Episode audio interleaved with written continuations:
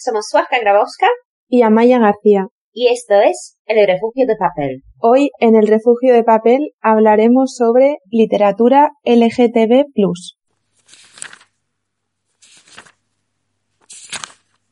Como ya se oye muy bien en el título, hoy vamos a hablar sobre un tema que, aunque cada vez se habla más de él, sigue despertando emociones muy variadas en la gente. La literatura LGTB+, y hablando de la literatura LGTB+, nos referimos a los libros que tienen personajes LGTB+, y reflejan o están contados desde su punto de vista. Libros que son representativos, con los que se pueden identificar no solo las personas de la orientación heterosexual, y para profundizar más en este tema, hoy tenemos con nosotras una invitada especial que seguramente sabe del tema bastante más que nosotras. Efectivamente, Kaisho Katalin bueno, Catalín Miner Pérez es periodista, escritora y activista feminista. Nació en Hernani en 1988. Se licenció en periodismo por la Universidad del País Vasco y obtuvo un máster en literatura comparada en la Universidad Autónoma de Barcelona. Además, cursó el máster en igualdad entre hombres y mujeres de la UPV-EHU. En 2015 obtuvo el premio Igarza con su proyecto de novela Café Beteac pero cuando se publicó en 2017 había cambiado el título por No la el Dunais ni un año, como he llegado yo hasta aquí. Tras obtener la beca Tere Mújica en 2019 publicó Moyo Gordechea Esiñesco Asen, Moyo Imposible Guardarlo, un ejercicio de memoria en torno al suicidio del joven transexual Aymar Eloseguianza. Catalin Miner colabora con diversos medios vascos, entre otros EITB, Berría, Nice y Arguía, y es miembro del grupo feminista MEDEAC, activista tanto en la calle como en los medios y redes digitales. Caixo, joder, vaya, cuando leen el currículum de una todo seguido, da como susto. Tengo que decir que hace tiempo ya que no, que no colaboro en, medios, bueno, que hace, me tomé un descanso y el descanso se ha ido alargando, pero bueno, que, que espero también volver a esa faceta un poco más periodística en algún momento. También has participado en algún momento con el Festival Literactum, ¿no? Sí, sí, sí. El, joya, con este año que tenemos, que no sé ya cuándo empezó y acabó, pero creo que el año pasado era, creo que era 2019. Y la verdad es que fue un año bastante, para mí bastante potente en cuanto a escritoras y tal, y hicimos una mesa con Eider Rodríguez y Lucía Vascarán. Y la verdad es que disfrutamos mucho porque es ese tipo de mesas que te pones y ni siquiera tú sabes lo que va a salir y que luego llegas como muy reflexiva a casa, así que bueno, esos espacios siempre se agradecen. Igual nos lanzamos directamente para expresar un poco nuestras opiniones, ¿no? Sobre, sobre el tema de la literatura LGTB. Si no os molesta, empezaría yo. Y bueno, yo quiero primero decir que es un tema que yo encuentro bastante difícil de hablar por muchas limitaciones que encuentro a la hora de expresarlo en el idioma en general. Creo que inglés es igual un poco más eh, fácil para expresarse. Pero bueno, ahora llego a eso. En general tengo la sensación de que lo que más se oye sobre el tema de la literatura LGTB+, es ¿para qué? Si no tenemos el género específico para la literatura heterosexual, ¿para qué la de otras orientaciones? Y es un típico argumento para mí vacío, ya que el canon de la literatura suele ser eh, en su gran mayoría dedicado a los personajes heterosexuales y siguen, en mi opinión, faltando textos donde los personajes LGTB aparecen con toda naturalidad, con la misma frecuencia que los personajes heterosexuales y un buen ejemplo igual es eh, la literatura juvenil hoy en día, porque últimamente hay más autores que se acuerdan de, este tipo de personajes, como por ejemplo los dúos Costa Alcala o Iria Parente y Selene Pascual. También Javier Ruesca suele eh, acordarse de los personajes LGTB+, pero todavía sigue siendo algo minoritario en la literatura, algo que exactamente por eso llama la atención, eh, por ser diferente. Así que los personajes no heterosexuales siguen llamando la atención y siguen sin entrar en el canon establecido, según lo veo yo, y siguen por eso sin ser integrados, ¿no? Mm, yo creo. Por eso eh, es fácil de concluir que es uno de los signos de existente discriminación, por lo menos yo lo veo así. Repito todo el tiempo que es mi punto de vista, porque realmente no es un tema que, manejo muy bien. Y por otro lado, lo que mencioné del idioma, eh, idioma que usamos a diario sigue sin adaptarse a, la realidad muchas veces. Hace muy poco reseñaba el último eh, premio Booker Prize, eh, La inquietud de la noche de Marieke Lucas Frienveld, y me encontré forzada a buscar alternativas a decir autora o autor, ya que Rienveld no se considera ni mujer ni hombre y no usa pronombres personales femeninos ni masculinos, sino en inglés la forma they, y eso permite no identificar el sexo de la persona. Claro, en castellano no hay esa posibilidad. Entonces, escribiendo autor, autora, yo me perdí un poco, no sabía cómo, cómo salir de esa. Al final opté por decir es de autoría de, evitando de decirlo mencionando el sexo. Pero me pareció bastante incómodo, tengo que admitir esto, porque me veía muy, muy limitada a la hora de expresarme. Y tampoco quería meter la pata y decir algo que justo a Rineveld le podría parecer mal, ¿no? Ya sé que nunca llegará a leer esto, pero es, no sé, un tipo de cosa moral para mí, no, no decir algo que sería ofensivo. Así que hoy, más que nada, quiero destacar esto, que mm, no tengo mucha experiencia en el tema, y si en algún momento digo algo tonto, se me lo puede decir. es para aprender también. Hay una cosa ahí que, con el pronombre they en el libro Mujer, Niñas, Otras de mm, Bernardine Evaristo, eh, ahora me sale fatal porque no sé quién lo ha traducido, no lo tengo aquí a mano, pero sé que le han dado un premio por la traducción porque utiliza mucho, bueno, el libro es maravilloso, son muchísimas historias, ¿no? Pero en el libro hay eh, algunos personajes, ¿no? Que, que se autodenominan eh, con, con el pronombre they y en castellano se está utilizando la fórmula E. O sea, nosotros y bueno, bueno, la, traducción es brutal, ¿no? Y yo creo que se encontró también como te encontraste tú con, con este choque y la verdad es que lo ha sorteado, no, más allá del sorteado ha creado realmente una herramienta buenísima.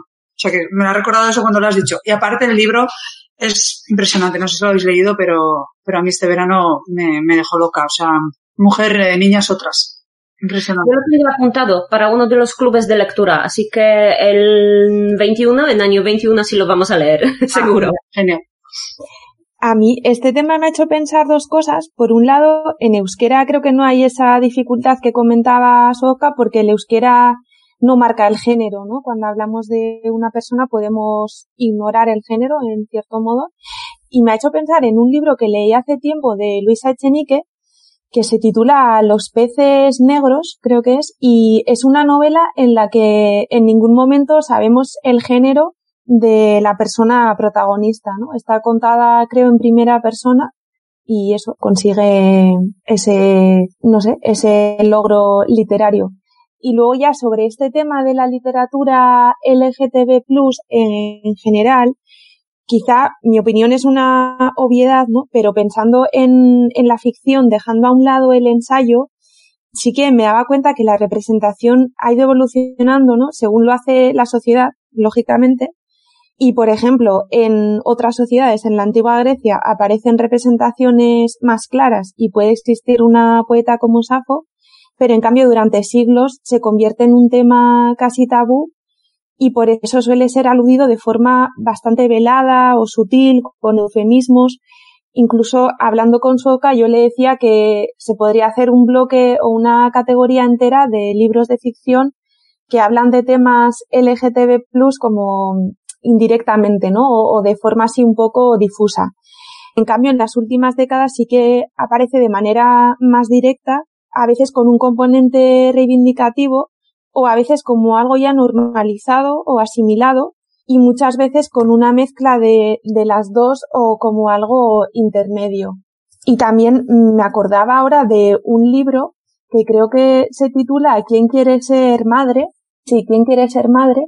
Y habla de varias mujeres que, bueno, en la actualidad, ¿no? En, en esta época se publicó en 2017, varias mujeres que deciden ser madres son un grupo de amigas, creo, y una de ellas es una chica que tiene otra, tiene una pareja mujer, ¿no? Y dentro de esta novela es una amiga más y una, no sé, una protagonista más de, de la novela, ¿no? Quizá como ese ejemplo de, de normalización, en cierto modo, ¿no? Del tema LGTB+. Sí, habéis planteado varias cosas, ¿no? Yo creo que mm, nos pasa un poco como la clasificación de literatura de mujeres, ¿no? Con, o sea, quiero decir que esto ya un poco ya está comentado, pero no por eso superado. Y es verdad, yo siempre pienso mi, cuando era más joven, más en la adolescencia, cuando empiezas a, a, inventarte básicamente referentes, ¿no? Porque, o a imaginarte, ¿no? Y todas esas novelas sutiles, ambiguas, daban un lugar a entender que, bueno, que detrás de una mujer fuerte podría haber una lesbiana, detrás de, pero bueno, esto pasaba con todo, ¿no? Con la música, con las películas, o sea, que decir, yo soy de una generación que nos hemos tenido que tirar bastante de, imaginación, ¿no? Claro, luego pasa también, yo creo que exactamente con, como con la literatura de mujeres, que durante tiempo han sido los hombres heterosexuales los que han escrito incluso de la, de la realidad LGTB. Entonces, no sé si sin conocerla, conociéndola más o menos, ¿no? Yo creo que hay un, los últimos 20 años o así, ya un, un propósito mucho más directo, ya no solo de, integrar esos personajes, sino de que las voces, escritoras, escritores, escritores LGTB, escriban también desde su realidad y a veces puede ser eh, una novela con, sobre una problemática, mmm, imagínate, pues yo que sé, lésbica o, o, o, trans, pero otras veces es simplemente crear personajes que existan, que existan en las novelas y que tengan problemáticas más allá de su de deseo sexual o de su identidad de género. O sea, que igual su problema es que le han echado el trabajo y también es lesbiana, ¿no? En ese, en ese aspecto, por ejemplo, yo en mi primera novela, el personaje es una, es una mujer lesbiana y no hablo de eso en ningún momento, ¿no? Yo siempre luego hacía la broma, ¿no? Que para mí era mucho más fácil y mucho más universal hacer un personaje boyero en este caso que hetero. Y lo explico, digo, porque si yo tuviera que hacer un personaje heterosexual no lo podría presentar como algo universal y neutral. Tendría que problematizar mucho, que supone, ¿no? Entonces ya es como el mundo al revés un poco. Pero no es un, tampoco era un, una decisión súper consciente de quiero que haya más personajes, sino que también eh, responde a mi realidad, responde a mi, que sé, manera de ver el mundo y de vivirlo y entonces para mí era totalmente natural, ¿no? Eh, eh, meter un personaje lésbico, luego quizás sí forzar y meter algunas eh, escenas sexuales o eróticas, pero esto ya sí era más porque la literatura vasca justo no existe en, en general, hay muchas escenas eróticas y sexuales y ya menos LGTBI, ¿no? Pues ahí igual sí había como más parte de asimisión. Y luego el segundo libro es más un ensayo, son unas entrevistas, entonces bueno, sí que ya es la temática, ¿no? Pero bueno, ya adelantando, dentro de, de poco sale mi segunda novela, y es que me estoy dando cuenta ahora mismo, porque, o sea, está todavía, está para mandar a imprenta, ¿no? Pero me estoy dando cuenta ahora mismo que no he especificado si el personaje central es lesbiana, pero sí se da a entender y yo tampoco le he dado dos vueltas. Quiero decir, el personaje era así y tal, ¿no? Y luego ya sí que tiene amigas y amigues gays y trans, pero también los he metido como un, una cosa más de, su, de los personajes y no es lo más importante, ¿no? Entonces, bueno, no sé, la palabra normalización da un poco de miedo, ¿no? Porque, en fin, pero sí ya meter por lo menos personajes más complejos, o sea, que su única complejidad no sea ser gay o lesbiana, ¿no? Yo creo que ahí está un poco la clave, ¿no? Meter esas realidades, pues como tú decías en ese libro sobre maternidades que no conocí, lo apunto ahora, pues una realidad más, punto, ¿no? Y luego los personajes son más complejos o menos. Yo creo que está ahí la cosa. Y luego las clasificaciones, bueno, a veces a nivel práctico también vienen bien. Quiero decir, yo una librería, si hay una balda LGTB, pues igual la miro, ¿no? Y si no la hay, también pasamos difuminadas y también a mí no me molesta que puedan clasificar en un momento dado como literatura LGTB. Ahora, no solo eso, ¿no? Porque seguramente hablo más cosas. Esto lo dejamos como la introducción y creo que vamos a pasar ya al episodio propio, digamos, y esta vez vamos a cambiar algo la dinámica que solemos tener en nuestros podcasts. Primero hablaremos sobre el libro de Catalín Moyo Gordetzea Ezinsekoazen, probablemente lo pronuncie fatal, lo siento. Este libro está publicado en euskera y por eso esta parte será una corta entrevista que conducirá a Maya y luego seguiremos con las recomendaciones de títulos, como siempre, que nos parecen interesantes y lo dividiremos en dos bloques. Libros con clara representación LGTB+, y libros con personajes LGTB+, ocultos o menos claros. Así que pasamos directamente a la entrevista. Yo, la verdad es que cuando leí el libro Moyo no sabía qué iba a encontrar, no sabía si era una novela, era un ensayo o qué tipo de libro era y me ha sorprendido hasta qué punto es un libro muy personal o incluso diría muy íntimo, ¿no? Porque parte de una vivencia muy dura como es el suicidio de tu amigo Aymar Elosegui Ansa. Sí, la verdad es que el punto de partida era ese y bueno, creo que además empieza el libro como al décimo aniversario de, la muerte de Aymar, o bueno, como le llamábamos entre las amigas Moyo, por eso el título también, ¿no? Porque era un, un seudónimo que, a él le gustaba mucho y que se sentía muy cómodo con él, ¿no? Y, me parecía importante reconocerlo también. Y sí, parte de, un malestar en el décimo aniversario que, que no, que no se identificaron en el momento. Entonces yo empiezo a escribir un tipo de diario. Es un ejercicio más para mí, ¿no? Y enseguida me doy cuenta que no es una cuestión solo mía, ¿no? Que me parece que está demasiado silenciada esta, esta muerte y, y, sobre todo teniendo en cuenta que en su momento tuvo mucha repercusión a nivel, por lo menos en el pueblo, ¿no? En Hernani. Que se trató socialmente, que se trató públicamente, que no se escondió nada, que se tomaron unos compromisos para seguir aprendiendo, para seguir conociendo esta realidad y tal, ¿no? Y de repente digo, joder, han pasado 10 años y ¿por qué? ¿Dónde está esta historia, no? Parecía que estaba desaparecida. Y además me preocupaba mucho pues comentar con la gente más joven y que no supiera nada. Y más joven, digo, 10 años más joven que yo. O sea, que tampoco estoy hablando de, de no sé, adolescentes, ¿no? O sea, estoy hablando de gente veinteañera o... Luego le doy una, una parte como más de entrevistas y tal, pero bueno, no quería tapar la parte más personal porque me parece también más, no decirte, ¿no? Más eh, sincero, más honesto para que lo lea pues ver desde dónde nacen las ideas, ¿no? Porque puedes hacer algo más séptico, bueno, yo qué sé, yo estudio periodismo y podría haber hecho una cosa mucho más ensayística, unos, desaparecer, por ejemplo, mi, mi autoría, mi persona de la pieza, pero no, todo el rato me, me, pedía, ¿no? Siempre midiendo, que tampoco sea una cosa que lo más importante es lo que yo sintiera, pero bueno, también que acompañara a quien lo leyera, pues en ese viaje de preguntas y respuestas y de entrevistas, pues me parecía que hacía un acompañamiento con muchas dudas, pero al final decidí meter mi, parte y más personal, digamos, ¿no? Que luego, pues con las entrevistas ya se iba a vestir de política y de reivindicación, yo creo. Porque al final, en Moyo, aparte de combinar tu experiencia, tu vivencia y tus propias reflexiones, das cabida a muchas voces, ¿no? Entre otras la de José Iturrioz, Mayalen Lujambio, Brian Altimas Bere, no sé, si tuvieras que destacar alguna idea para quien no haya leído el libro, ¿con qué ideas te quedarías? Pues mira, siempre digo que es un libro muy intuitivo y pocas veces, o sea, normalmente soy como más, no sé, racional o más ordenado, metódica, ¿no? Pero esto, como empezó desde una inquietud propia, lo que enseguida me pidió el cuerpo fue hablar con la gente. Y entonces empecé a hablar primero con la gente más cercana, pues con las que éramos las amigas de, de Moyo. Y de ahí salté a hablar con su hermano, que lleva mucho tiempo sin hablar. O sea, sí, nos hablábamos, nos encontrábamos, pero no del tema, ¿no? El orden de las eh, entrevistas está hecha como las hice yo. O sea, que acababa una entrevista, la transcribía, la reposaba, la pensaba y iba a la siguiente, ¿no? Y no buscaba lo mismo, buscaba otra cosa, ¿no? Entonces, iba eh, tirando de gente. Y ahí, pues todas estas personas que, que mencionabas, todas han tenido de alguna manera otra relación con, con, este, con esta muerte, con este suceso, ¿no? Y, y, cada una desde una, desde una parte diferente. Yo creo que eso también está, está guay porque no es repetitivo en ese aspecto, ¿no? O sea, no es, solo nos quedamos en la parte más íntima, pues que todo el entorno diga lo maravilloso que era Moyo. No, mi objetivo no era hacer una biografía, sino de cómo afectó a la gente eh, esta muerte, qué decisiones tomaron, cómo les cambió la perspectiva, qué creen que hay que hacer, qué creen que falta. Y también, pues bueno, eh, comentabas a Brian Altimas Veres que mm, es el último capítulo y la última entrevista, que es un chico trans de Hernani, que en el momento cuando lo entrevisté creo que tenía 23 años y fue un descubrimiento total. Yo no lo conocía y me parecía increíble y bueno, preguntando, de repente era una persona que trabajaba además en un bar del centro, o sea que no es que no anduviera por el pueblo, ¿no? Y ver cómo en 10 años había cambiado la realidad en un mismo pueblo, de cómo la vivencia trans en 10 años puede cambiar, en este caso a mejor, por mucho que luego Brian deja muy claro todo lo que hay por hacer.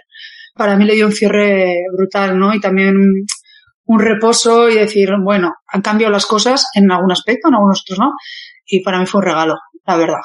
Por terminar de hablar sobre Moyo Catalín, te quería preguntar, bueno, últimamente estamos asistiendo a un debate o casi diría un enfrentamiento, ¿no? Entre el colectivo trans o queer, o bueno, realmente no solo entre ese colectivo, pero con el llamado feminismo trans excluyente o TERF. No sé si es algo que igual se da más en las redes sociales que, mm. que en la vida real o bueno, pero no sé qué piensas o qué sientes ante este debate o enfrentamiento y, qué crees tú que podría aportar un libro como Moyo. Pues mira, a mí con, con este debate durante un tiempo tuve una reacción un poco infantil de habla chucho que no te escucho, como pensando, mira, esto son cuatro que están en Twitter, porque además estaban como muy organizadas, o sea, cualquier cosa iban cientos de troles a tal, y yo pensaba, bueno, pues mira, eh, no, no voy a hacer caso porque realmente, por lo menos en mi activismo y mi militancia feminista en Euskal Herria, mm, no veíamos ese ambiente. Claro que hay eh, actitudes transfobas, claro que hay que trabajar mucho, pero no desde luego eh, transexcluyentes. O sea, creo que este debate lo teníamos superado y, y, seguimos debatiendo, claro está, de cosas, pero no lo vivía en una realidad cercana, ¿no? Pero poco a poco esa estrategia de no hacer caso no valía porque estaban cogiendo espacio, estaban gente reconocida, compraba el, el discurso y creo que es muy doloroso, ¿no? Y, y además bueno, o sea, que decir, yo totalmente eh, contraria a esto, ¿no? Entonces, en el libro también para mí es bonito que en un momento dado, cuando hablo con Ana Churruca y yo soy Turrió del, del colectivo Medea, ellas hablan de cómo hace 12, 13 años empiezan desde el feminismo a ver la importancia de los discursos trans, porque están hablando de la deconstrucción del género. Y que cómo el feminismo también, vale, la igualdad entre géneros, pero también la deconstrucción, al fin y al cabo, ¿no? La están hablando y cómo encuentran una unión muy clara y para ellas es súper importante eh, este aprendizaje mutuo, ¿no? De, de, pues, las luchas trans y del feminismo entre, entre ellas, además, o sea, que todo el mundo hemos eh, aprendido tal. En mi trayectoria política, eh, la lucha trans ha estado súper presente pero desde el feminismo digo, eh, o sea, no, no es solo dejarles entrar o no, no, no, no, es que hemos aprendido mutuamente mucho y yo no entiendo la lucha feminista sin personas trans porque tienen una vivencia encarnada de lo que supone el, el género y de construirlo y, y construirlo, ¿no? Entonces, bueno, espero que con este libro también, bueno, este tema también, aunque no se trata específicamente así, está y, y, que valga también para tejer esos, esos, puentes a quien no vea los puentes, porque yo los veo muy claros, pero bueno, hay gente que es verdad que puede sembrarle dudas o miedos y yo, bueno, siempre voy a abogar además por, por el encuentro y de la retroalimentación de las luchas, o sea que Creo que a este tema, por desgracia, mucho, mucho daño le hizo eh, J.K. Rowling últimamente en las redes sociales y resurgió todo el debate muy, muy fuerte. Pero bueno, eh, dejando eso de lado, Catalín, ¿podemos esperar la traducción de Moyo a castellano? Que a mí me apetece mucho leerlo, pero no veo leyéndomelo con traductor. Pues bueno, sí, no puedo adelantaros con mucha, muchos detalles todavía porque lo estamos atando, pero la verdad es que una editorial pequeña y, y, que me gusta mucho y todo el trabajo que están haciendo me, me encanta, se puso en contacto conmigo en verano que tenía mucho interés, que lo habían leído y que les encantaría hacerlo. Y la verdad es que a mí todas las propuestas que vengan con gente que realmente le haya interesado, que le haya movido y que sé que lo va a cuidar bien y que sale de ellas, pues, o sea, les dije que por supuesto que era, que era suyo y que, y que si ellas lo veían, que ellos lo ponían en sus manos, a veces antes que en otras editoriales más grandes o lo que sea, porque para mí lo importante es que esté y que es una herramienta este libro, no es tanto eh, cuánto se venda o cuánto bombo tenga, sino que mm, a quien le interese que tenga esta herramienta a mano, que creo que cumple una función social, porque por lo menos así nació, y con la familia de Moyo también siempre esta fue el motivo, ¿no? De, que, de que llegue, de que haga cambiar, que haga pensar. Y entonces, bueno, esperemos que para primavera o así en castellano. Y yo la verdad es que tengo muchas ganas también de conocer otros feedbacks, ¿no? De, de, bueno, pues fuera de Euskal Herria o gente que no, que no lo euskera, pues, bueno, a ver cómo se percibe. Y luego muchísima curiosidad de ver un texto mío en castellano, porque desde luego yo no lo voy a traducir, porque no soy traductora y, y le tengo mucho respeto a ese, a ese trabajo. Y entonces, bueno, eh, sí, voy a estar muy contenta. Así que pronto ya se sabrá un poco más. Yo seré seguramente entre las primeras que lo comprarán. Bueno, te preguntaré. Empezamos con los bloques entonces, con las recomendaciones nuestras y el primer bloque serán libros con clara representación LGTB+. Catalín, ¿te apetece empezar con el tuyo, con tu recomendación? Vale, voy a hacer eh, un poco de trampa y voy a hacer dos, ¿vale? El primero es eh, Middlesex de Jeffrey Eugenides, que ya tiene unos años el libro, no sé decir de qué año es, pero quiero decir, a mí me lo recomendó mi madre cuando yo era adolescente, o sea que, así que ya tiene unos años. Y me interesa traer este libro porque trata en la letra más olvidada de yo creo que de la LGTBI+, que es la I de intersexualidad, ¿no? Es una novela magnífica, aparte de leer, tiene partes, unas partes históricas y sociales eh, brutales, ¿no? Pero bueno, también explica de dónde viene la intersexualidad cómo la puede vivir un, personaje principal en este, en este caso. Y creo que pone yo creo que en su momento, y quien lo lee, yo lo sigo recomendando, es un libro que sigo regalando y, recomendando, siempre genera un clack. Y yo creo que, que yo pongo mucho en valor eh, esto, ¿no? Con, con los libros de temática LGTBI. Que no seas, antes decíamos que sea un personaje más, pero si son que vayan a tratar un poco este tema, que, que, ostra, que la persona que lo esté leyendo le mueva un poco, ¿no? Y yo creo que este libro no te deja indiferente. Y aparte que, digo, ¿eh? es una novela buenísima, creo que ganó el premio Pulitzer y tal en su, en su momento. Eso por un lado. Y por otro, quería poner en valor dos cosas. Eh, uno es, es un libro, es, en inglés es Stone Butch Blues de, Stone Butch Blues, Blues de Blues, de Leslie Feinberg, Quiero poner en valor en primera parte eh, a, a, esta activista, este activista transgénero, judío, antirracista, comunista.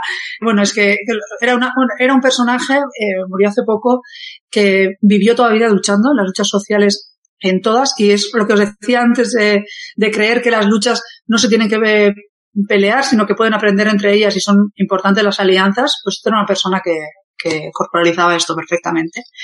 Y en su novela Stone Butch Blues, aunque ella siempre negó que era autobiográfica, y yo creo que es legitimísimo, hay unos tintes de que se ve que hay conocimiento de, esa vida, ¿no? Y nos, nos planta la vida de una Butch, una marichico estadounidense, eh, que nace en los años 40, y básicamente su vida, en, este, en esta novela también hay referencias a los hechos históricos, como en Middlesex, que ve, ¿no? Pues, las luchas raciales, las luchas sindicales y tal. Pero bueno, esta persona eh, cuenta cómo de duro es no, no encajar en uno de los dos géneros y cómo en un, momento además eso le lleva a tener que transitar a, a, la masculinidad y, y al ser hombre, no porque fuera más identitario, sino por supervivencia. Y bueno, es una novela muy dura, pero eh, para mí lo importante de esta novela también es que te deja un, gran pozo de, de, de, ¿cómo decirte? de revolución y amor. Es, eh, el otro día me pasaba viendo la serie de La Veneno, que es dura, pero te reconforta. Y eso es muy difícil de conseguir con unas novelas, ¿no? Y con, con la temática LGTB tendemos mucho al drama y dejamos como que duro todo tal, pero nos olvidamos de todo el amor que hay detrás de, de todas estas violencias, ¿no? Y las personas LGTBI hemos sufrido históricamente y seguimos sufriendo mucha discriminación, mucha violencia, pero hay algo de liberador en ese, en esa elección o en esa modus vivendi. Hay mucho amor y hay mucha, Y quería, por segunda parte, reivindicar esta novela porque Catacrack lo tradujo el año pasado como Marimutila un diva en blusa, ¿no? Y también poner en valor que, mira, a veces hay novelas que llegan antes al euskera que, al castellano y que es una pena que no se pueda disfrutar en castellano y espero que, se traduzca pronto porque es un, es un novela. Yo he escogido una novela que en este caso sí que es eh, autobiográfica. Bueno, la propia autora reconoce que está basada parcialmente en su vida en castellano se titula Fruta Prohibida y es una vez más uno de esos casos que solemos comentar en el podcast de que el título en inglés tiene poco que ver con la traducción porque en inglés se titulaba Oranges are not the only fruit, que sería algo así como las naranjas no son la única fruta y en cambio en castellano pues bueno, se traduce por fruta prohibida. Eh, la autora es una escritora inglesa, Janet Winterson, y se publicó en 1985 obtuvo el premio Whitbread. Y bueno, es una novela que habla de la adolescencia de la protagonista y de cómo se revela en contra de los valores convencionales. Y quería empezar con una cita que aparece bastante al comienzo. Los enemigos eran el demonio en todas sus formas, los vecinos de al lado, el sexo en todas sus formas, las babosas. Los amigos eran Dios, nuestra perra, la tía Match, las novelas de Charlotte Bronte, los gránulos contra las babosas, y yo, al principio. Me había llevado a casa para que la secundara en la lucha contra el resto del mundo. Tenía una actitud misteriosa con respecto a la procreación. No se trataba de que no pudiera concebir, sino más bien de que no quería. La amargaba mucho que la Virgen María se le hubiera anticipado. Por eso decidió que la mejor opción que le quedaba era adoptar una expósita, yo. Y bueno, la autora Janet Winterson Nació en 1959 en Manchester y fue adoptada al año siguiente por el matrimonio formado por Constance y John William Winterson. Creció en Accrington, en Lancashire, y fue criada en la iglesia pentecostal Elim. Le educaron para que fuera misionera y de hecho le hacían escribir sermones desde los seis años, pero a los 16 años salió del armario como lesbiana y se marchó de casa. Tuvo distintos trabajos para mantenerse, estudió inglés en la Universidad de Oxford y después de mudarse a Londres a principios de los 80, publicó esta novela con la que tuvo un gran éxito. Posteriormente en sus obras ha seguido explorando temas como los límites de lo físico y la imaginación, las polaridades del género o las identidades sexuales, y otra de sus obras más conocidas que también está traducida al castellano es la autobiografía ¿Por qué ser feliz cuando puede ser normal? En realidad podríamos decir que esta mm, autobiografía complementa en cierto modo la novela de la que hablamos porque, bueno, Fruta Prohibida es una versión más ficcionalizada de su propia vida, ¿no? Hay dos comentarios de la autora que me han parecido interesantes. Uno es que cuando se publicó la novela, su madre le mandó una nota enfurecida y el otro una reflexión sobre la etiqueta de novela de lesbianas, entre comillas. Ella dice, nunca he entendido por qué la ficción hetero se supone que es para todo el mundo, pero cualquier cosa con un personaje gay o que incluye experiencias gays es solo para queers, que es un poco lo que hemos comentado al principio, ¿no? Y bueno, realmente Fruta Prohibida, sobre todo si la vemos desde este punto de vista, pues es una novela que encaja en el género del Bildungsroman, ¿no? Que es esa novela que habla del paso a, a la madurez del protagonista o la protagonista o el Kunstelroman, que es como una variante específica en la que se habla de alguien que se dedica al, al arte, ¿no? Y bueno, volviendo a la novela, es bastante curioso que está dividida en ocho capítulos y cada uno tiene el título de un libro del Antiguo Testamento. El primero es el Génesis y nos presenta a una Janet, porque la protagonista se llama como la autora de siete años, que hasta ese momento ha sido educada en casa por su madre adoptiva pero que tiene que enviarle a la escuela, ¿no? Y bueno, poco a poco vamos viendo de la madre que es una extremista religiosa y cuando Janet empieza a ir al colegio, pues empieza a ver un mundo más allá de su casa, de la iglesia y de las amistades de la madre. Conforme va entrando en la adolescencia, Janet se va dando cuenta que tiene poco conocimiento de las relaciones humanas y de la sexualidad porque es un tema tabú en su familia. Incluso piensa que los hombres son una especie de bestias o animales y teme tener que casarse con uno de ellos. Conoce a Melanie y se siente atraída por ella, pero cuando se lo cuenta a su madre, pues bueno, el pastor y las amigas de la madre hacen que, bueno, prácticamente le torturan por ello, ¿no? Le tienen 36 horas encerradas sin comida, queman las cartas que se habían intercambiado y demás. El libro me ha gustado, me parece una lectura recomendable, sobre todo porque está escrito de una forma muy ágil, muy rápida y es bastante divertido. Claro, con ese trasfondo duro que tiene en realidad. Sin embargo, tengo que confesar que me resultaba un tanto lejano por la descripción de las ideas y las costumbres de la madre que me parecen casi irreales, ¿no? Por ejemplo, cuando Janet, la protagonista, pierde la audición durante unos días, su madre está convencida de que está impregnada por el espíritu y no pide ayuda médica hasta que Miss Dewsbury, que es una mujer más progresista de la congregación, se lo dice. Y esto ocurre en los años 60. Durante la estancia en el hospital, la madre le lleva naranjas a Janet y ella piensa que se comporta como si las naranjas fueran la única fruta. De ahí viene el título en el original quizás sí que lo más preocupante es pensar que ese mundo descrito que es tan cerrado, tan viciado, es un mundo casi enloquecido, ¿no? En, el que vive la madre adoptiva y, su comunidad realmente. Podemos pensar que sigue existiendo, que seguirá habiendo muchas familias y comunidades con ese tipo de ideas y de comportamientos tan represivos y, tan dañinos.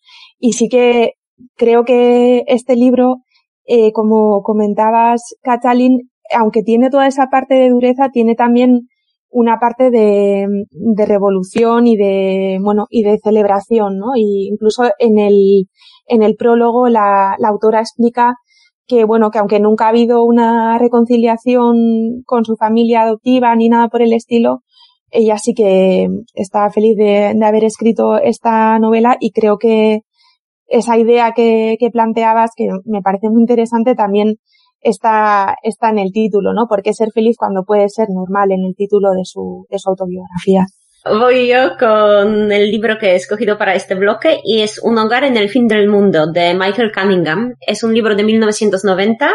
En España fue publicado por Planeta un año más tarde, en 1991, y ganó bastante notoriedad eh, en Europa, por lo menos, después de que hicieron una película en 2004 con Colin Farrell. Y aunque el guion estaba escrito por el autor, tengo que decir que la película es terrible es malísima, de verdad. Colin Farrell eh, en este, por lo menos, en este título sale fatal. No llega definitivamente a la altura de la novela, así que si alguien vio la película, por favor, no descartéis el libro. Yo conocí el libro recién estrenada como adulta, con unos 20 o 21 años, y me impresionó bastante. Primero, Michael Cunningham fue reconocido por los críticos por esta novela, eh, lo cual es bastante irónico, ya que se suponía que era el trabajo que debía eh, demostrarle a su pareja romántica, Ken Corbett, que no era un escritor comercializable. Mm, fue todo lo contrario. Y entre muchos otros reconocimientos, su historia White Angel fue elegida como mejor cuento americano en 1989. En 1999 recibió el premio Pulitzer de ficción y también el premio Penn Faulkner, ambas por las horas una novela que también se adaptó a una película y en este caso ambos están estupendas y también podríamos hablar de ellas hoy, pero a mí me suena que ya les mencioné antes, así que no voy a repetir. Y actualmente eh, Michael Cunningham vive en, la, en Nueva York y además de escribir enseña escritura creativa en Brooklyn College y es profesor de escritura creativa en Yale, así que casi todos los conocimientos eh, posibles para un eh, escritor moderno. Además, Cunningham es abiertamente gay y está en una relación de casi ya 35 años, si siguen juntos no estoy segura, con el psicoanalista Ken Corbett, pero no le gusta que la gente se refiera a él como escritor gay.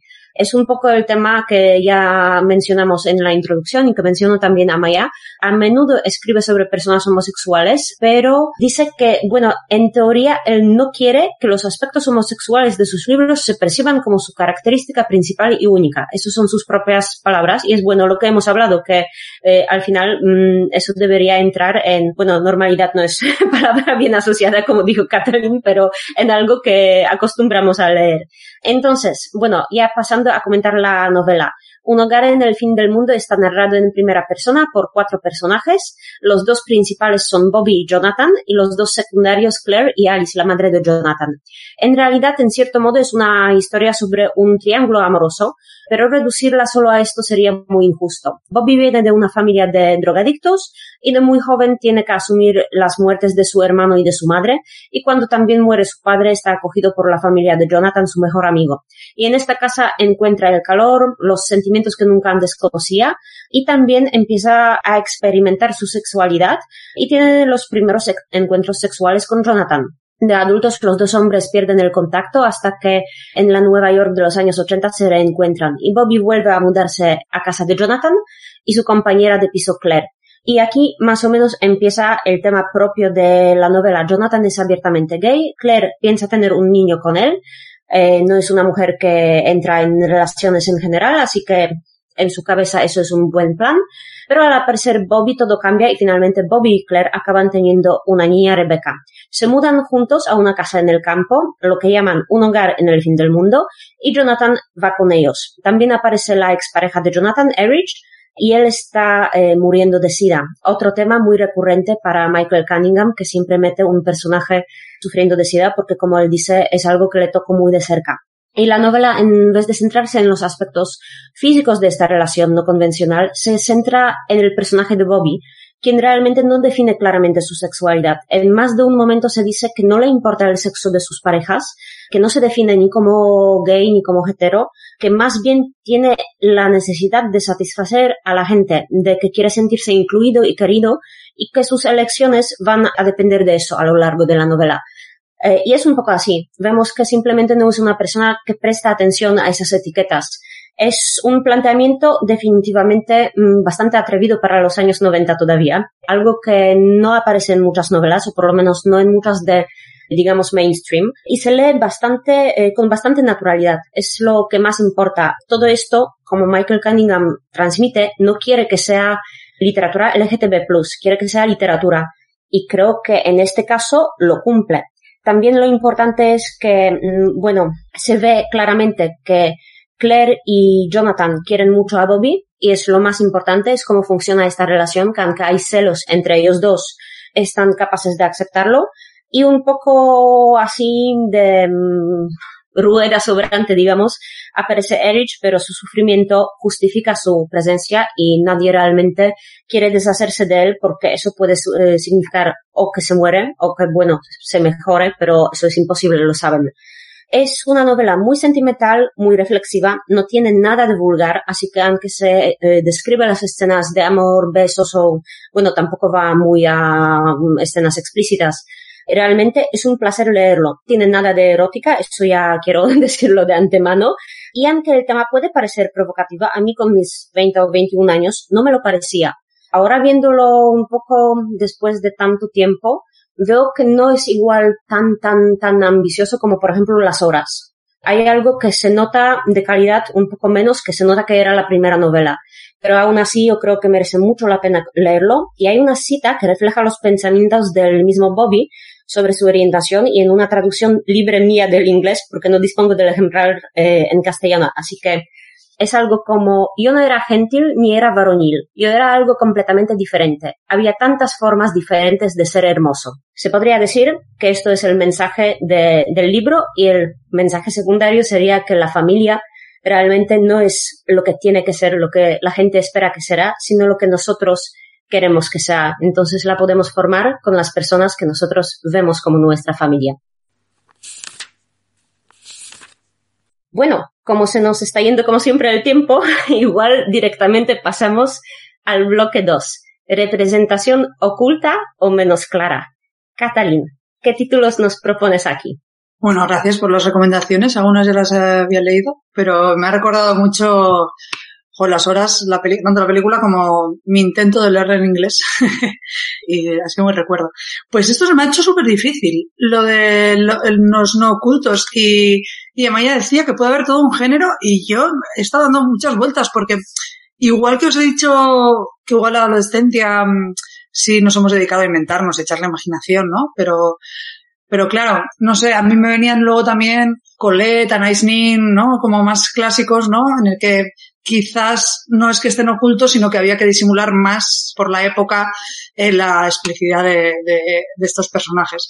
Pero voy a hacer un plot twist y voy a tener una novela, rara vez hago esto, que es de un señor, se voy a recomendar la novela de un señor, que además me parece interesante, no porque los personajes no sean eh, abiertamente lesbianas en este caso, que no lo son, pero luego tienen prácticas lésbicas, sino porque este escritor, eh, además cuando os lo diga ya diréis, ajá, que es Irving Welsh, conocido por Transporting, es un señor muy mm, leído por señores, quiero decir, les gusta mucho, ¿no? Transporting les gusta mucho a los hombres, a la peli por lo menos, y luego es, para mí es un escritor, pues, muy ácido, muy, muy bestia, muy de veces en sus descripciones, eh, no sé, como muy duro. Y entonces tiene una novela que es La vida sexual de las gemelas y amesas, que tiene como un par de años o tres, que a mí me lo recomendó mi librera, que me dice, este te va a gustar. Cuando me lo dice ella le hago caso. Y la verdad es que fue en un verano y me quedé muerta porque mm, es una novela con el mismo tono de, de Irving que suele llevarme normalmente. Quiero decir, dura, bestia, sórdida y tal. Pero mete a dos personajes súper complejos que tienen, entre otras cosas, luego hay de repente una tensión sexual, pero no es para nada eh, lo central de, la novela. Y entonces me parecía como un golazo, porque imaginaba a señores que quieren leer cosas de señores, de, no sé, escenas sexuales muy explícitas, droga, no sé, ¿no? Como es el tono de, de West, bueno, por lo menos lo que lo he leído yo. Y entonces de repente metía para mí cuestiones el deseo sexual mucho más abierto y mucho menos, no sé cómo decirte, encasillado, pero sin tener que dar muchas explicaciones sobre eso. Dos tías súper potentes, que son personajes súper complejos, están enloquecidas las dos, pero como que les coges mucho cariño, pero que, que, que... entonces me gustó porque no trataba sobre eso y igual realmente era, era lo de menos, según lo iba leyendo, estaba pensando en el público mayoritariamente hombre heterosexual que podría estar leyendo ese libro y que cómo les podría estar metiendo esos personajes sin darse cuenta, ¿no? Por eso, la vida sexual de las gemelas y amesas de Brinwells Pues luego leído otras cosas de West y bueno, me entretienen más o menos, ¿no? Porque solo te tiene que gustar su literatura, pero en esta me parece que había un, golazo que, que, todavía no sé cómo valorar bien. La primera vez en mi vida que creo que recomiendo a un hombre heterosexual. Pues a mí me ha pasado algo parecido y voy a recomendar a un super señor, yo diría el señor de los señores, que es Mario Vargas Llosa. Quizá Vargas Llosa no sea uno de los primeros autores que se nos ocurren, ni de los segundos, ni terceros, cuando pensamos en la temática del capítulo por esa fama que tiene de conservador, o bueno, más que fama, él ha sido candidato a presidir su país, Perú, por un partido de centro derecha, se autodenomina liberal. No me gustaría mm, polemizar mucho, sí que es verdad que la obra de Vargas Llosa, sobre todo la del inicio de, su carrera, tiene una calidad literaria mm, bastante considerable y una obra tan conocida como El Ituma en los Andes es muy interesante o títulos como La fiesta del chivo de 2000, ¿no? En el caso del Paraíso en la otra esquina se publicó en 2003, siete años antes de que Vargas Llosa obtuviera el Premio Nobel de Literatura y es una novela histórica que en realidad es una especie de doble biografía porque reconstruye las vidas del pintor impresionista o bueno, postimpresionista Paul Gauguin y de su abuela Flora Tristán, una de las pioneras del feminismo. En realidad, Paul Gauguin y Flora Tristán no se conocieron, pero Vargas Llosa va alternando en los 22 capítulos del libro distintos pasajes de la vida de cada uno de ellos. Entre ellos hay grandes diferencias, pero también algunas similitudes. Flora Tristán, para quien no haya oído hablar de ella, era hija ilegítima de un peruano rico y de una mujer francesa ella siente repulsión por el sexo, odia a su marido y acaba abandonando el hogar familiar para luchar por los derechos de las mujeres y las trabajadoras. Paul Gauguin también abandona a su familia y su trabajo como corredor de bolsa en París para seguir su pasión por la pintura. En este proceso va buscando distanciarse cada vez más de la civilización europea, marcha a Tahití y la Polinesia francesa en busca de, de inspiración y bueno, realmente son dos personajes que quieren liberarse de las convenciones sociales y que aspiran a un ideal, ¿no?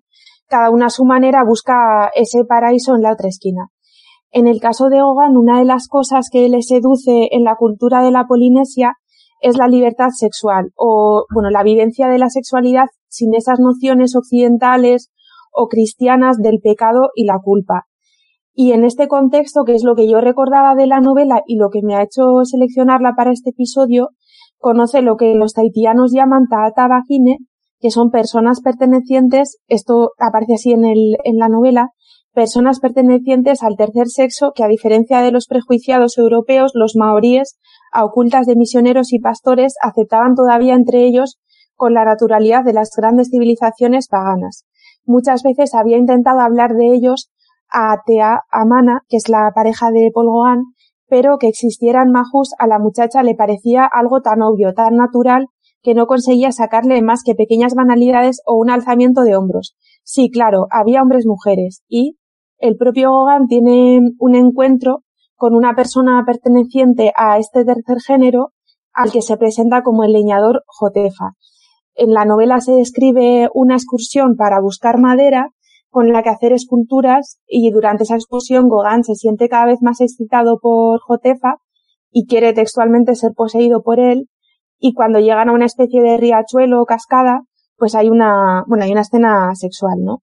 La experiencia está contada en todo momento desde el punto de vista del pintor y vemos cómo le lleva a cuestionarse su propia sexualidad porque hasta entonces Paul Gauguin se había considerado heterosexual y de hecho tenía ideas bastante cercanas a la homofobia. Incluso se explica cómo Gauguin había sido marino y siempre había sido muy hombre, entre comillas, y se había negado a tener relaciones con otros marinos. Sin embargo, al mismo tiempo, él guardaba como un tesoro una fotografía de una persona polinesia de género ambiguo y esta experiencia con Jotefa le inspira para pintar uno de sus mejores cuadros que titula Pape Moe o Aguas Misteriosas en taitiano. Y bueno, no sé, me, de repente me acordé de esta novela que creo que tiene su, su punto de interés, El paraíso en la otra esquina, y toda esta pequeña trama, ¿no? que tiene con, con esta relación entre el pintor Paul Gauguin y una persona del tercer género, ¿no? que además bueno, también es, como comentábamos en algún momento, pues quizá una de las vertientes menos eh, representadas de, del tema LGTBI+. Yo confieso que he ido a lo más seguro. Me volví loca buscando un libro adecuado para este bloque. Lo que antes me parecía claramente oculto, de repente ya no me parecía. Así que al final eh, fui a lo que Catalín menciona al principio, a una novela gótica de 1872, Carmila. Así que aquí el personaje es oculto por razones obvias. No podían mencionar abiertamente que era un personaje lésbico. Carmila es una novela gótica del autor irlandés Joseph Sheridan Le Fanu y una de las primeras obras de ficción de vampiros por 26 años anterior a Drácula de Bram Stoker, eh, algo que muchas personas no saben. Drácula se publicó en 1897 y Carmilla está publicada por primera vez, como muchos textos de aquella época, como una serie en la revista The Dark Blue en los años 1871 y 1872. Luego se reimprimió en la colección de cuentos de Le Fanu In a Glass Darkly en 1872 y la historia está narrada por una joven presa de una vampira Carmila. Bueno, realmente está contada también por un hombre que la conocía, pero bueno, más o menos está desde el punto de vista de la joven presa de la vampira Carmila, que luego se revela como Mirkala, la condesa Kernstein, mm, Carmila, si lo notáis, es una anagrama de Mirkala. El personaje es un ejemplo prototípico de la vampira lesbiana que expresa deseos románticos o, mejor dicho, sexuales directamente hacia la protagonista, aunque teniendo en cuenta el año en el que se escribió, no tiene otra vez nada explícito ni vulgar. Es muy sutil cualquier orientación distinta a la heterosexual al final era un tabú en aquella época, así que eh, no esperéis escenas muy, muy, eh, bueno, eróticas otra vez. La novela nunca reconoce la homosexualidad como un rasgo antagónico, pero la deja a intuir y creo que en este caso es bastante claro. Así que es oculto no oculto en cierto modo. No se lo menciona, pero para cualquier lector al final quedará bastante obvio. La historia a menudo se antologiza, mm, como por ejemplo la preciosa edición que sacó Alianza Editorial Vampiros con cuatro cuentos, Carmila, el vampiro y la familia de Burdalac, de Alexei Tolstoy y también El vampiro de Polidori. Es una edición preciosa de, de esas cookies que te saca un niño interior que quiere comprarlo todo. Bueno, Carmila también se ha adaptado muchas veces en películas y otros medios y sigue despertando mucho interés hoy en día.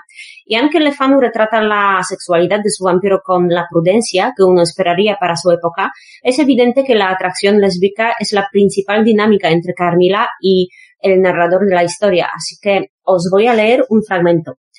A veces, después de una hora de apatía, mi extraña y hermosa compañera me tomaba la mano y la retañía apretándomela cariñosamente una y otra vez, mientras me miraba con ojos languidos y ardientes y respiraba tan deprisa que su vestido subía y bajaba tumultuosamente. Era como el ardor de un enamorado, me turbaba, era repulsivo y sin embargo irresistible, y con mirada ansiosa me atraía hacia sí, y sus cálidos labios recorrían a besos mis mejillas, y susurraba casi sollozando, Eres mía, serás mía, y tú y yo seremos una para siempre. Luego se dejaba caer hacia atrás en su silla tapándose los ojos con sus pequeñas manos y me dejaba temblando es probablemente uno de los momentos más calientes, digamos, en la novela, así que no esperéis más, no hay más desarrollo. Pero bueno, ya era una descripción poco decente para la época. También una descripción de un depredador. Algo que se solía leer antes sobre comportamiento, yo creo, masculino. Eres mía, serás mía, no es algo que no hayamos visto en los apasionantes romances de la época con los controladores amantes hombres, ¿no? Así que eso ya era un claro indicio de la orientación de Carmila. En comparación con otros vampiros literarios del siglo XIX, Carmila es un eh, producto similar de una cultura con estrictas costumbres sexuales y un miedo religioso tangible. Si bien Carmila selecciona exclusivamente a mujeres víctimas, solo se involucra emocionalmente con unas pocas. Y también Carmila tenía hábitos nocturnos, pero no se limitaba a la oscuridad. Otro, otra cosa que, bueno, con los vampiros es bastante importante. Tenía una belleza sobrenatural y pudo cambiar de forma y atravesar paredes sólidas. Su alter ego animal era un monstruoso gato negro. En caso de Drácula, si os acordáis, era un perro negro. Sin embargo, durmió en un ataúd. Así que eso sí se asemeja a, otros vampiros. Carmila funciona como una historia de terror gótica porque sus víctimas son retratadas como sucumbiendo a una tentación perversa e impia que tiene graves consecuencias para ellos, tanto en este mundo como en, después de la muerte. Así que en esto es eh, típico terror gótico. Y algunos críticos, entre ellos William Wieder, eh, sugieren que Carmila, sobre todo en su uso extravagante de los marcos narrativos, fue una influencia importante en La Vuelta de Tuerca de Henry James, una novela que también ya en algún episodio hemos mencionado. Es sin duda un texto interesante y además, aparte de todas estas referencias, realmente entretenida. Mm, yo creo que perfecta para una noche de otoño como cualquier buena historia de miedo. Así que yo la recomiendo, no solo como un texto de época, en general, creo que es entretenido. Hemos llegado, ¿no? Al final de las recomendaciones. Catalina, ¿nos comentas de alguna manera algo sobre todo este tema para cerrarlo? Primero, daros las gracias por invitarme. Ha un rato súper agradable y la verdad es que da mucho gusto escuchar, pues no sé, no solo recomendaciones, sino las, las lecturas que hacemos de, de otros libros. Yo lo único que veo es lo que hemos ido comentando, ¿no? Que, que la etiqueta puede ser, la etiqueta de literatura LGTBI puede ser algo práctico en un momento dado de clasificación y de buscar y, y que yo personalmente no tendría ningún problema, pero que esto va a ir cambiando cuando haya más escritoras y escritores LGTBI y cuando los y las lectores que se consideren heteros empiecen a, leer estas novelas no solo como algo exótico, sino como algo que les pueda rodear y algo que existe y algo que les pueda hacer repensar cosas, ¿no? Entonces, bueno, eso es lo que le deseo a la literatura LGTBI. Pues muchísimas gracias, Cachalín, por haber participado en el podcast y bueno, ya podemos anunciar que el tema para el siguiente episodio será Acción de Gracias. Es uno de estos capítulos que hacemos eh, relacionados con el momento del año, ¿no? Bueno, Catalín, muchísimas gracias por haber aceptado nuestra invitación. A mí me parecía muy interesante charlar contigo. Espero que podamos coincidir en alguna charla o algo así en el futuro. Y bueno, a todos los que nos escuchan, si os interesa algo especial, nos podéis enviar propuestas de temas, autores, libros. Tenemos un email de contacto, el refugio de papel podcast gmail.com y también la página web, el refugio de donde nos podéis dejar los comentarios. Podcast literario El Refugio de Papel está grabado en colaboración con la Biblioteca Municipal de Rentería y con el apoyo del programa Olatuac 2020 del Departamento de Cultura, Turismo, Juventud y Deportes de la Diputación Foral de Guipúzcoa. El refugio de papel literatura podcasta errenteriako udalliburutegiarekin elkarlanean eta Gipuzkoako Foru Aldundiko Kultura, Turismoa, Gazteria eta Kirola departamentuaren olatuak 2020 programaren babesarekin egina. Gracias, Catalina. Agur. Agur, Catalin. Hasta la próxima. Adiós.